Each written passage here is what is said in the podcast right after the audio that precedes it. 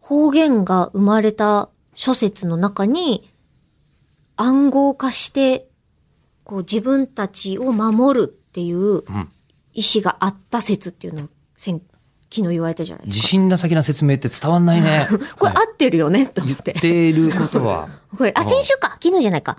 そうだねじゃだったじゃ ないです週もか。耐えてますね。これ大体こういうことだったじゃないですか。はい。で、そこで、大体そういうこと。 うん、うーんと、薩摩弁の、うん薩摩弁そうそうそうは幕府からなぜ生まれたかのとうん、ね、こう、あの、スパイを、ううんん、あの、こう、炙り出すために炙だったという話はしました。とそしたら、なんか、伝令っていう話につながるんだよねって、急に、それね収録直前に急につぶやいたじゃないですか。これはだってその前に間に四角が何言ってたかは覚えてないと繋がんないですよ。え、なんだったっけほーら、覚えてない。あ、そうだ。えっと、その、薩摩とか長州の方たちが喋っているのを、えっと、その時代に聞いた外国の方たちが、あ、やべえ、暗号で会話してるって思ったって言ってた。うん。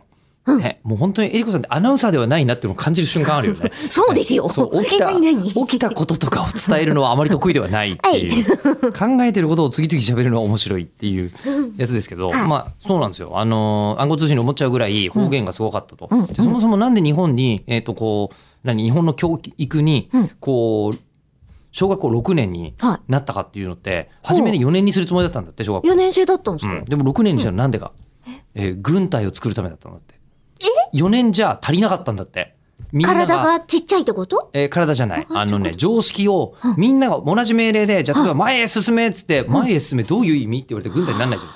ああ、それで、あの、言葉が、ちゃんと、あの、全国の人たちで、同じレベルで使えるようにするために4年じゃ足りなくて、軍隊の要請で6年になったんだって。ああ、そうというぐらい、昔はもう常識がバランバランなわけですよ。放送を取ってね。は放い送だってないし。はいはいうんで、なんか童謡ってあるじゃない。なんいだ。ろんな、こうんうう、んさあ、いた、さあ、いたとさあいたとかうかん。えー、まあ、チューリップのあの歌は、その当時はなかったかもしれないけどう、ん。うんうんうん。童謡って日本語を標準化するために生まれたんだって。そもそも。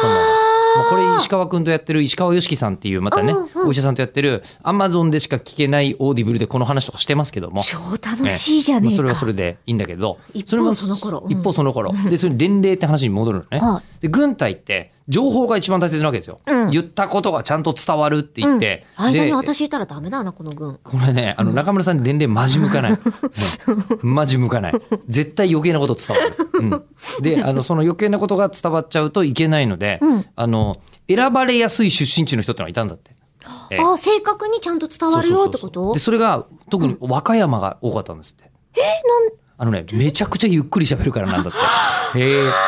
そういうあのことを和歌山のですね、えーおじいじゃさあんから吉聞田いたさんことあも向りますい。てないじゃん。向いてない。ううんん。